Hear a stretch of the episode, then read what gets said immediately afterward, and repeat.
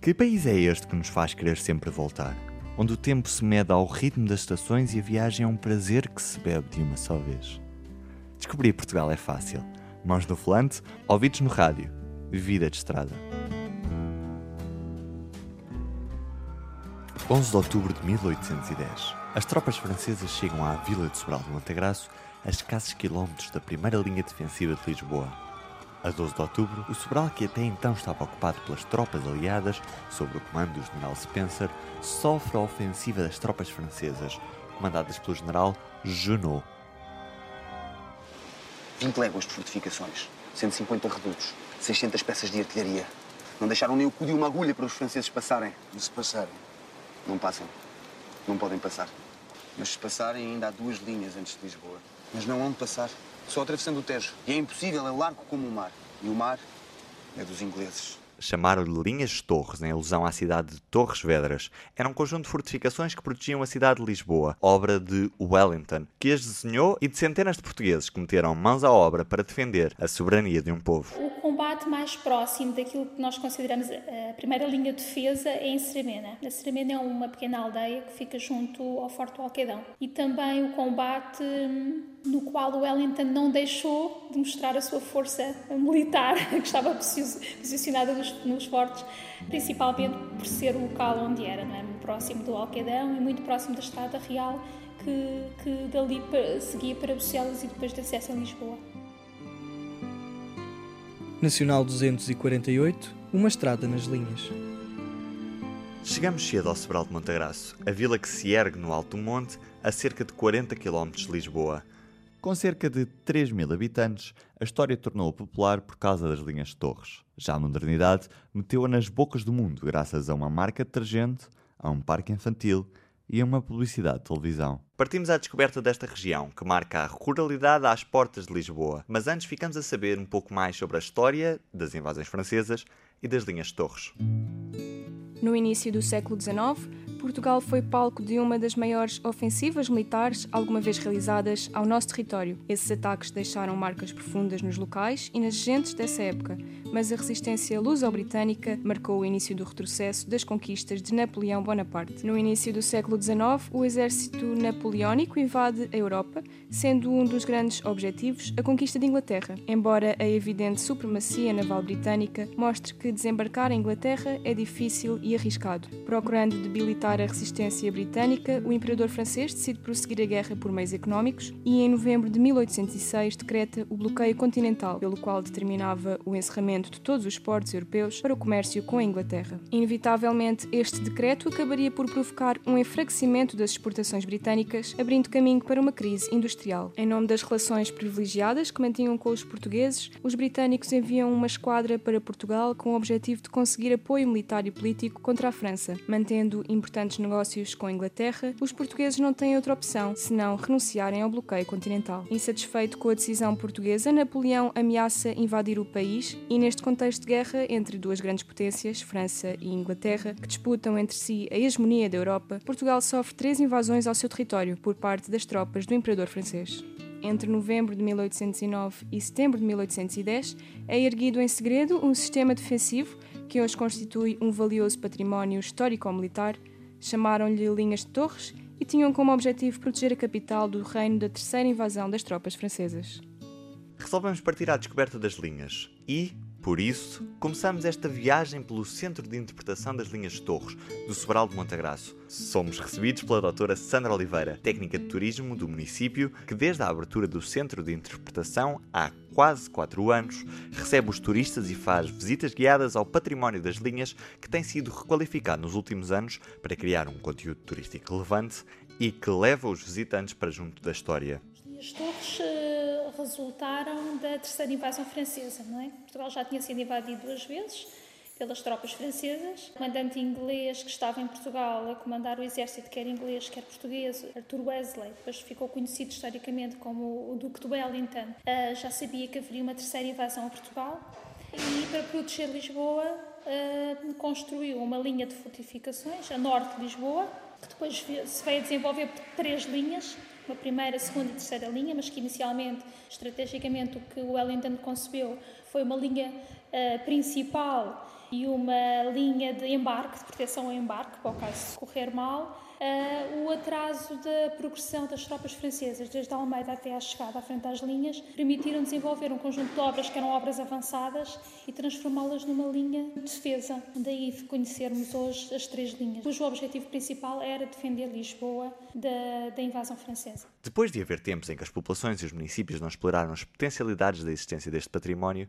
surgiu em 2006 um projeto que desenvolveu este produto turístico, tornando visitável às populações e criando programas de animação para atingir atingir o mercado do turismo? Eh, em 2006, eh, seis municípios com património uh, ligado às linhas de torres associaram-se numa plataforma de trabalho, o município da Ruda dos Vinhos, Loures, Mafra, Sobral Montagraço, Torres Vedras e Vila Franca de Xira e uh, fizeram um levantamento de terreno das obras militares que gostariam de requalificar e de tornar visitáveis. Uh, esse levantamento e esse trabalho de terreno depois transformou-se numa candidatura que foi apresentada ao EA Grants, que foi aceite e essa candidatura permitiu pôr em marcha todo um projeto de requalificação, de conservação uh, e também dotar estas estruturas, para além dos trabalhos de escavação, conservação e restauro, também de sinalética, de melhores acessos. A doutora Sandra não tem dúvidas em afirmar que há um Sobral antes e depois da revitalização das linhas, com impactos bastante positivos na economia do Conselho. Para o Conselho de Sobral isso notou-se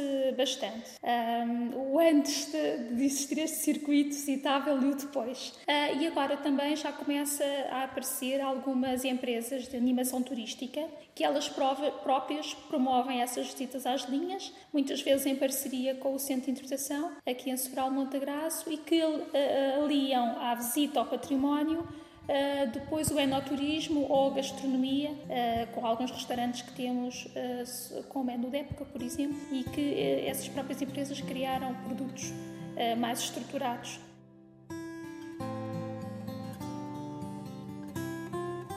Está na hora de fazermos a estrada. Hoje atravessamos parte da Nacional 248, que começa em Runa, próximo de Torres Vedras, e que termina em Vila Franca de Xira, bem junto ao Tejo. A próxima paragem é a Arruda dos Vinhos, a 8 km da Vila de Sobral. O caminho faz praticamente sempre a descer, no meio das aldeias que circundam a estrada, mas nem por isso. A vista é menos deslumbrante quando chegamos ao Val da Arruda. Quem o disse foi o professor José Armando Saraiva, quando em 1997 por aqui passou. O Lisboeta nem sabe que aqui, quase do lado de lá da sua porta, tem uma espécie de trás-os-montes em miniatura. É, é um mundo diferente.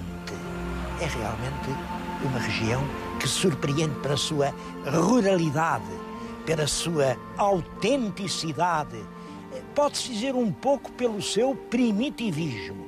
Há uns que acham mal, há outros que acham bem, Agora, quem queira livrar-se da cidade encontra realmente aqui um paraíso. Chegamos à vila na altura da segunda edição do Mercado Oitocentista. Durante o fim de semana, a Ruda respira história e recua no tempo. Parece que nós vivemos e vestimos mesmo durante estes dias, estamos mesmo a viver no passado. Iniciativa do município da Arruda, o Mercado Oitocentista é uma aposta ganha, não só pela quantidade de turistas que chegam à vila, mas também por tornar vivas as lendas e as histórias que alimentam esta terra. Ah, eu acho extraordinário, não é? É trazer a cultura uh, ao tono, não é? É fixar as pessoas nas localidades, portanto, é de mostrar também às pessoas de fora também aquilo que nós somos, portanto, acho que é extremamente positivo. É bom é? recuar ao passado. É bom recuar ao passado. Quem não conhece o seu passado, o futuro é sempre muito mais incerto. Mas voltamos à origem do nome desta terra. O nome da ruda vinha de uma planta. Uma planta que lá devia haver numa grande quantidade. Era uma planta, por um lado, perigosa, porque é venenosa e quando o gado a comia, morria, mas por outro lado, uma erva com grandes qualidades. Ela ainda hoje é utilizada na farmacopeia. Dizia-se na Idade Média que isto ser, fazia bem ao estômago, mas, sobretudo, e isto é muito importante para a história da Terra, dizia-se que esta planta afugentava a peste. O momento mais alto da história da Arruda passou-se no século XVI, quando uma grande epidemia de peste atingiu Lisboa. Na altura, os médicos aconselharam o rei a refugiar-se no Val da Arruda. Dom Manuel acabou por mudar-se com toda a corte para a vila, e a verdade é que a peste não chegou à Arruda. Como agradecimento por ter salvo da peste, Dom Manuel mandou erguer uma igreja no centro da vila e dedicou-a à Senhora da Salvação. Todos os anos, a população faz uma procissão em honra de Nossa Senhora da Salvação, padroeira de Arruda, a 15 de agosto. Mas por agora, voltamos ao mercado oitocentista, que nos vai remeter para outra história. Temos também a nossa vertente das ervas, as ervas que são tão importantes, cada vez mais importantes nos dias que correm, não é verdade? Não são só utilizadas em termos culinários, porque elas também têm importância em termos medicinais e até em termos espirituais, não é? Hoje em dia, cada vez temos mais abertura para as coisas, não há que ter receio de falar nisso, não é? E falar de espiritismo aqui tem especial importância, por esta ser a terra que ficou conhecida pela bruxa. Diziam os antigos: Eu não acredito em bruxas, mas que as há, há. E quem nos conta esta história é Ana Paula Lopes, professora primária natural de Arruda. A Ruda dos Vinhos é conhecida pela Terra da Bruxa. De facto, estas gerações de mulheres da mesma família não eram mais do que as denominadas mulheres da virtude, que ainda hoje abundam um pouco por todo o país. A fama da bruxa de Arruda foi tão grande que o Diário de Notícias de 29 de novembro de 1906 lhe dedicou uma reportagem. Nessa reportagem são abordados alguns dos seus tratamentos e é descrita uma consulta. Para proceder ao diagnóstico, a bruxa fazia a leitura do azeite para tratar o mau olhado ou o quebranto. Os tratamentos consistiam essencialmente em orações e receitas com ervas medicinais. Esta personalidade deu origem a várias lendas, sendo famosa a da filha de um médico de Setúbal que, trazida à bruxa de Arruda, teria deitado uma cobra pela boca ao ser-lhe colocada em frente um recipiente com leite. Hoje sabemos que a cobra que o povo se referia era uma enorme lombriga, mas a fama foi-se espalhando e os conhecimentos medicinais da bruxa, da arruda, eram seguidos por cada vez mais pessoas. Aproveitamos a oportunidade de estarmos na Arruda dos Vinhos para falar com um grupo de jovens que este ano terminou a sua caminhada no ensino secundário. A poucos dias de saber onde vão ficar colocados no ensino superior, percebemos como vai ser para estes jovens partir para a cidade e se, depois do curso, tencionam ou não voltar à vila. Ao início vai ser muito difícil ir, eh, sei lá, para Lisboa em questão de transportes. Quando chegar cá, é assim, em questões profissionais, acho que a Arruda não oferece muito. Neste momento, não sei o que é que vai passar-se daqui a três anos. Esta é a Madalena. Ah, e depois também temos que ver a questão a mais pessoal. Não me importa nada de viver em Arruda para sempre. Perguntei-lhes depois da faculdade, achavam que o futuro iria passar pela Arruda. Acho que a Arruda está a crescer bastante, especialmente nestes últimos anos. Este é o João. E eu espero que na altura em que nós tenhamos acabado os nossos cursos já haja mais emprego. Concordo, mas gostaria de ir para um sítio trabalhar fora da Ruda, por acaso. Esta é a Joana. Porque aqui toda a gente conhece e é diferente. De experimentar algo diferente. Nós vemos a Ruda como a casa, não é? Como o nosso, a nossa zona de conforto e uma das partes mais, sei lá, interessantes é irmos para outras zonas de conforto e mostrarmos tudo e depois... Porque acho que é isso que se constrói a vida, não sei. experiências. Tem medo de sair daqui? Sim. É. tenho receio. Sim, não. Mas acho que só custa a primeira. Tenho medo de não me sentir realizada no curso, só no curso. Ir para um curso e depois ver que aquilo não é nada daquilo que eu quero. Isso sim, tenho bastante medo. O medo de um futuro em tempos em que a incerteza reina, mas onde a esperança não falta. E terminei com uma pergunta difícil e que só o tempo dirá a resposta. Como é que vai ser a vossa relação daqui para a frente? Eu acho que depende de nós. Se nós quisermos continuar a manter contacto, vamos continuar a manter contacto. Esta é a Ana. Depende muito de nós. Mas perde sempre muito. Claro, Sim, mas, há sempre, mas há, há sempre formas de comunicarmos. Há telemóveis, moramos todos perto uns dos outros. Hoje conhecemos a história e as pessoas que, a meia hora de Lisboa, mantêm um traço de ruralidade único. E mais uma vez ligamos Portugal através da rádio que nos liga. Vida de Estrada é um programa de Ruben Martins, produzido no âmbito da Academia RTP, com colaboração de Inês Ameixa e Pedro Mateus.